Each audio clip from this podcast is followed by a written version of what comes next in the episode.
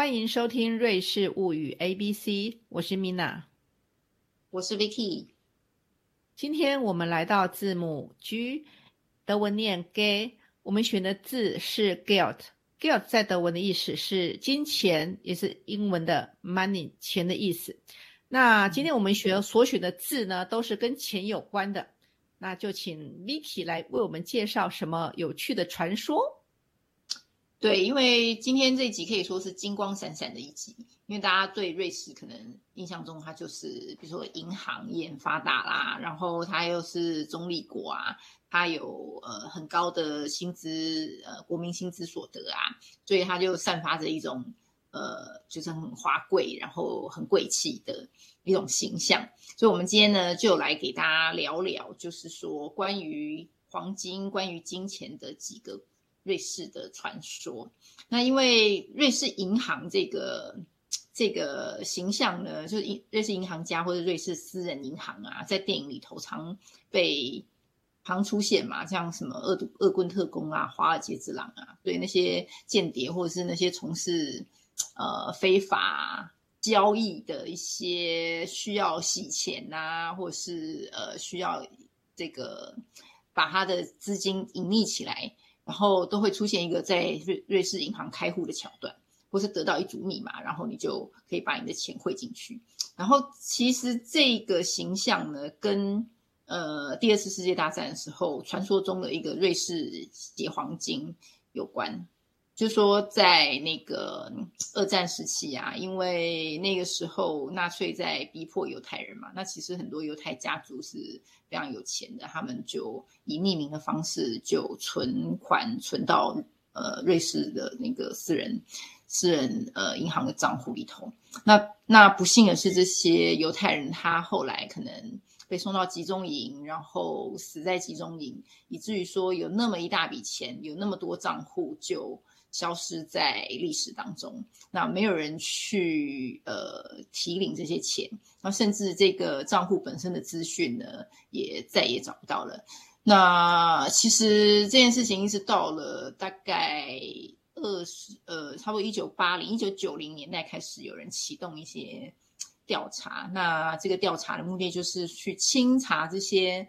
呃，犹太人他们的资产在瑞士的资产，那以及呢，这些呃钱有没有可能偿还给这些犹太人在集中死在集中营的犹太人他们的遗族？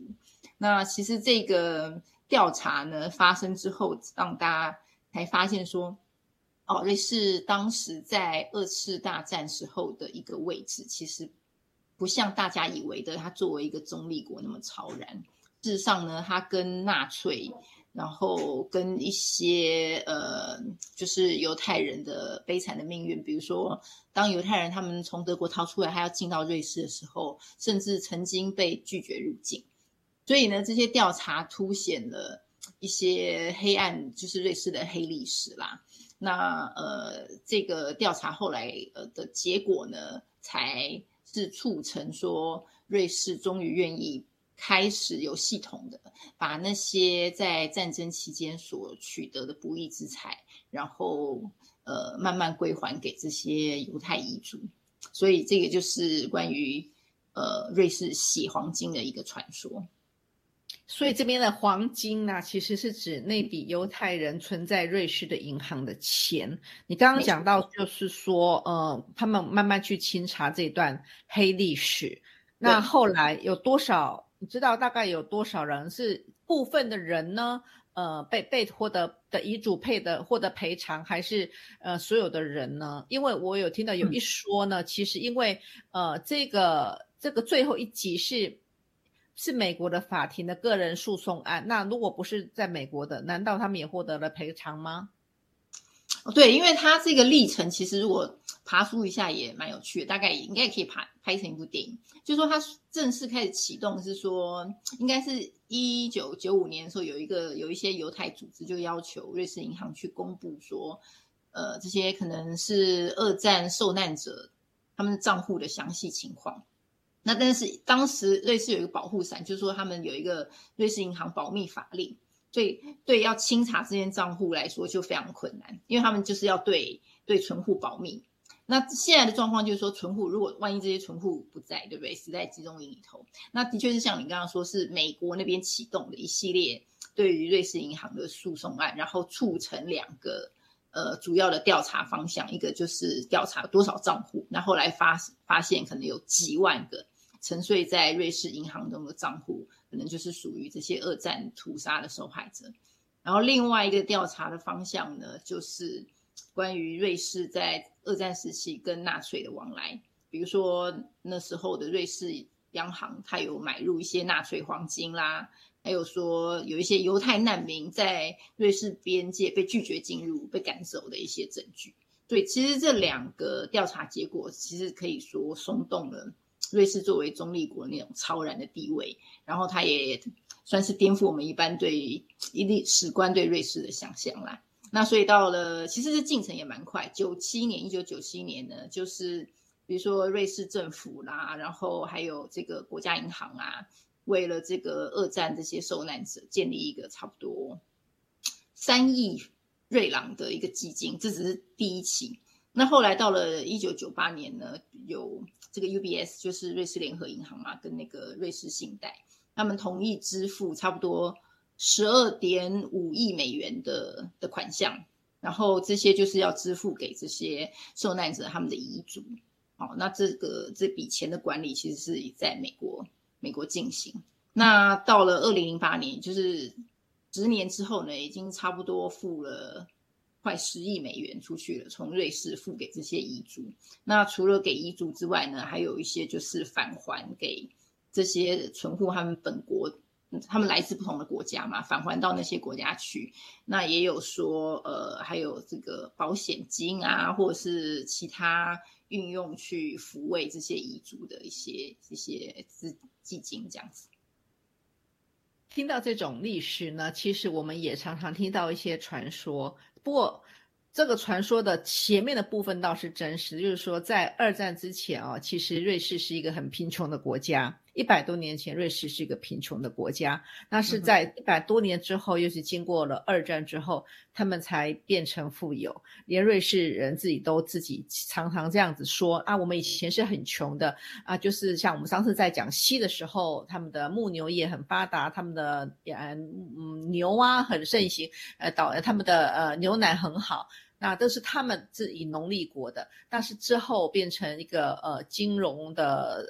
国家，所以呢，呃，再加上这段历史之后呢，他们才变得富有。不过呢，有时候我在这边看到他们很早就勤奋的在上上班呐、工作啊，其实我不会觉得说人家，呃，就算是因为这些东西而富有，也不是没有原因的。他们毕竟也是一个很善于规划、很善于、很勤劳的一个民族，尤其是德语区。嗯嗯哼。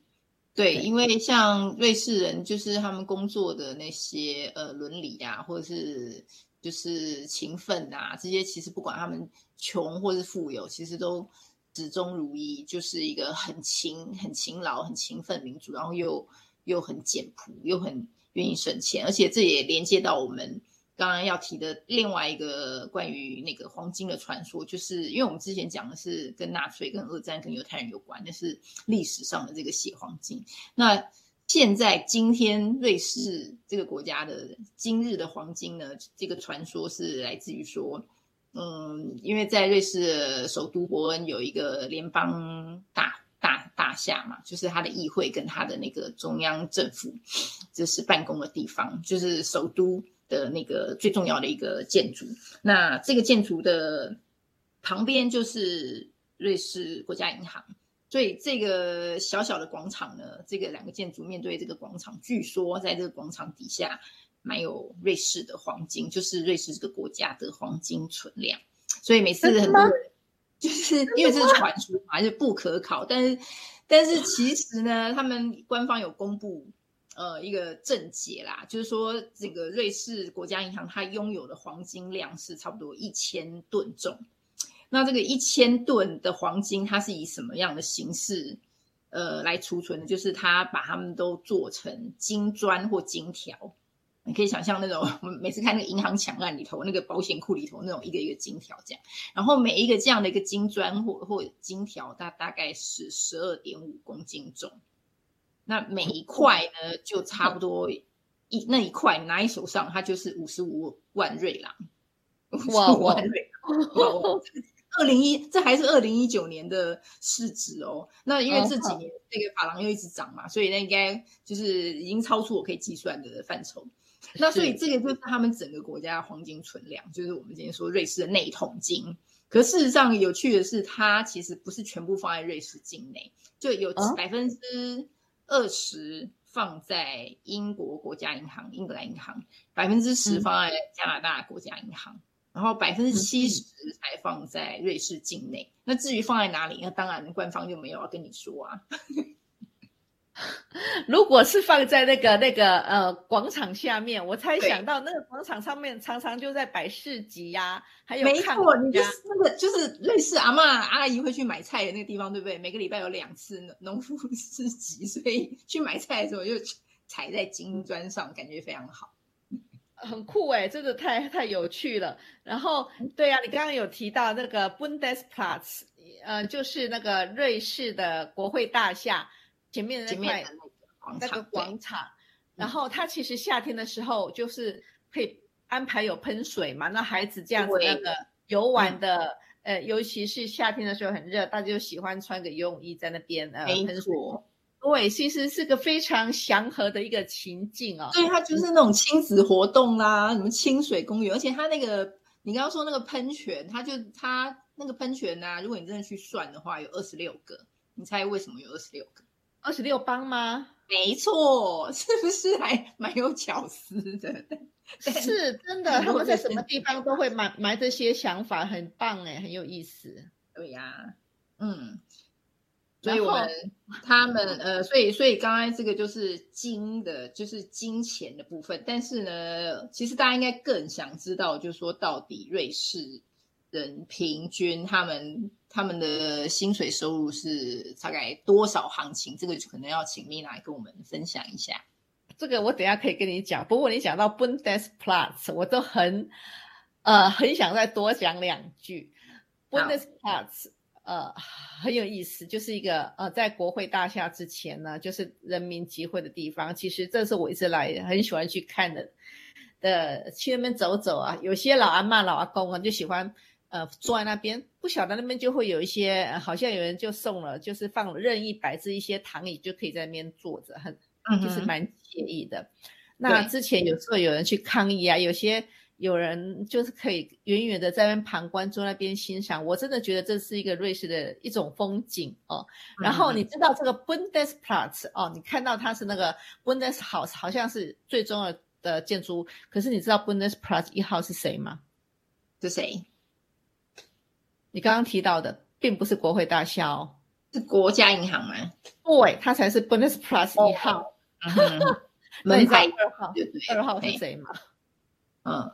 就联邦大厦，不是二号是谁？该不是旁边那个那个餐厅吧？那个露天餐厅？呃，是呃呃，二号是那个呃瑞信，呃哦瑞士信贷啊，然后三号三号才轮到国会大厦。可是呢，围绕在那个围绕在那个广场的旁边呢，大部分就是呃。就是银行，那有个餐厅这样子，这是我每次经过那边都会觉得哇，这个国家果然是蛮重视钱的。好，我们又回到钱这个议题了。那对，我们来回来听，呃，谈谈看瑞士的呃工资。那我们都知道，瑞士是世界上呃人均平均人均 GDP 名列前茅的。可是我们今天不是要来谈人均 GDP，嗯呃，虽然这个人均 GDP 可以。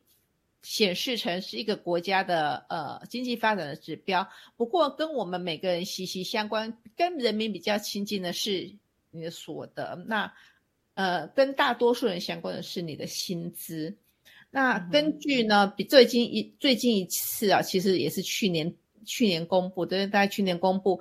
那去年的瑞士的呃统计局他们公布了二零二零年的呃瑞士的薪资。瑞士的全职的职位的工资的中位数字是每个月六千六百六十五瑞郎。六六对，六六六一瑞郎对于三十三台币吧，今今年现在是不是差不多？差不多啦，那你就在这三十到三十三之间游移嘛，你就差不多十八到二十万之间吧，新台币啊。然后，嗯哼，然后呢，这是这个这个数字是呃税前，他们叫做 brutal，就说你还没扣税。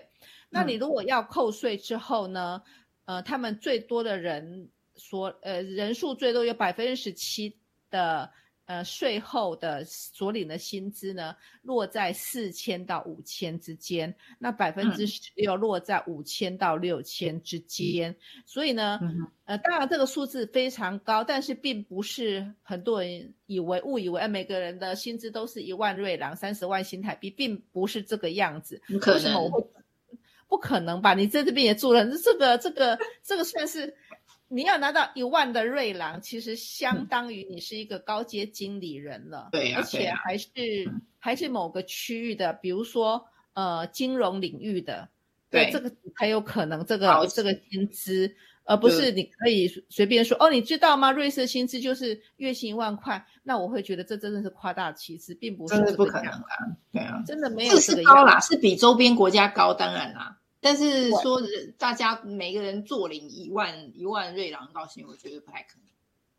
对，这个就是要诚心一点，因为我最近才听到有个人在讲说啊，你不你你是没住过瑞士吗？瑞士的薪资怎么样？那我觉得你是没有好好的认真的知道人家的薪资的生活的实际状况吗？可能他的同温层就大家都这么高薪吧，那也就是祝福他。呃，这应该一般应该不民的生活是不可能，不可能啊！那根据联邦统计局的资料哦，呃，他们这些薪资的差异啊，大当然跟行业有关嘛。那薪资最高的一个类别就会是那个金融啊、保险业。那第二个像呃资讯啊，大家都知道资讯啊，嗯。这个行业也 IT 啊，这个当然也费非常高。然后过来就是技术人员呐，技术服务啊，还有那个学术的部分。然后过来就是生产业，那生产业其实就已经大概就是落在那个呃平均数这个地方了，就是大概一般的中位数啦，平均数这个地方。那所以呢，大家还是要知道一下，并不是每个人都说是那么的高薪，当然还是高薪呐。可是呃，那比较比较中低下的，大概就是像。酒店啦，哈，然后住宿啦，个人服务这个零售业就是比较中下的，但是基本上都有那个四五千块左右，嗯，就如同我刚刚讲的，就是在四千到六千之间是绝大部分的人领的领的净薪资的的的范畴里面。不过呢，薪资其实也跟当然也跟那个性别有关。那性别大家都知道，虽然他们尽力的说要拉。拉平那个男女的薪资差异哦，不过也大概还有在嗯百分之十十左右的差异。那另外呢，嗯，学历也有关系。那学历最高的大概都要拿到那个嗯大学学历，对，学历会蛮高的，大概都九千一万啦。然后你过来大概叫 Faculty s 了的话，你会拿到八九千以上，就是那种技术学院高高等呃专专，像我们以前说专大专院校那种。对，大专院就比较技术性的那个，也也也薪资都很高了，其实都都是非常不错的薪资了。那如果你是嗯呃老师，老师薪资其实也很好，你知道吗？老师他们也可以到八八千多块耶，嗯嗯哼，对啊，这是而且是公定价啊。然后如果应该是还有接什么计划那些，可能可能还有再加值吧，就跟台湾差不多。嗯，是那那那个是算是 business shop，就是说是那个学术性。那你如果你知道他们的高中老师啊、国中老师啊，薪资也是很好啊，并不是像台湾被剥削。对，不过像像很多人就会觉得说啊，好像这样平均薪资听起来都很高，可是事实上要考虑就是物价也很高，所以你这样子取舍下来，其实你是。其实也不太可能真的过得那么滋润，或是可以挥霍这样子，因为就就我认识到的一般瑞士人生活，还是省钱还是一个很大的、很很重要的乐趣啊。那还有很多人甚至不愿意做全职的工作，全职就是我们我们觉得做工作就是每天一到周一到周五去上班，这个叫百分之百。可是相对来说，瑞士有很多人会，尤其你当了妈妈，你会想要做每个礼拜工作三天或四天，并不是他不想要赚全薪，而是因为他如果去赚全薪，他就必须把他小孩交给 Kita，就是比如说托儿所。哦，那托儿所的那些那个花费其实很高，所以你等于你去工作的你在赚钱给你的保姆，所以他们还不如说好，那我一个我的这个工作我合约我就拿，比如说百分之六十或八十，等于我一个礼拜工作三天或四天，那剩下两天我就省下来我去托儿的那个费用。然后他如果跟他先生搭配，比如说公先生也也做四天，一个礼拜四天或三天，他们两个互相搭。可以轮流带小孩，他们完全可以不用请保姆，完全不用送 Kita 的话，应该省的也不错，也也蛮多的，对。所以很多人其实并不是不愿意呃辛勤的工作，而是考量到他要育儿的那个支出，他还宁可工作少一两天。对，没错没错，这个情况在我旁边也看到很多人是这样子，尤其如果有小孩子的话，其实是爸爸妈妈他们都愿意哦，嗯。一方面也其实希望能够继续工作，一直跟社会有所连接，可是他们也不愿意牺牲陪伴小孩子成长的机会，所以有些人就拿百分之六十，有些人拿百分之八十，可能有一两天呢，三天左右送去 Kita，让他有一些社会的集体的生活，那其他的时间就是由爸爸妈妈来来接待。我我一直觉得这就是一个嗯瑞士的工作的环境，一个很好的制度。不会让你这个嗯孩子必须要从早到晚都是在保姆家，在幼稚园，然后呃并没有看到嗯父亲母亲，那父亲母亲也不会牺牲掉小孩子成长的过程。那所以呢，我们刚刚讲的那些全职的薪水，通常你就再乘以八十啊，百分之八十或百分之六十。不过我觉得这是一个生活跟工作之间的平衡的一个蛮好的一个一个一个措施。那今天呢，我们就啊。讲到这边都是跟钱有关，那钱呢，大家都很想要知道一下大家怎么领。不过我们只能从既有的公开资料来跟大家分享。如果有人愿意分享自己的个人讯息，我们愿意匿名跟你们分享，公布给大家听哦。好，那今天就今天的节目就到这边为止了，下次见，谢谢大家，拜拜。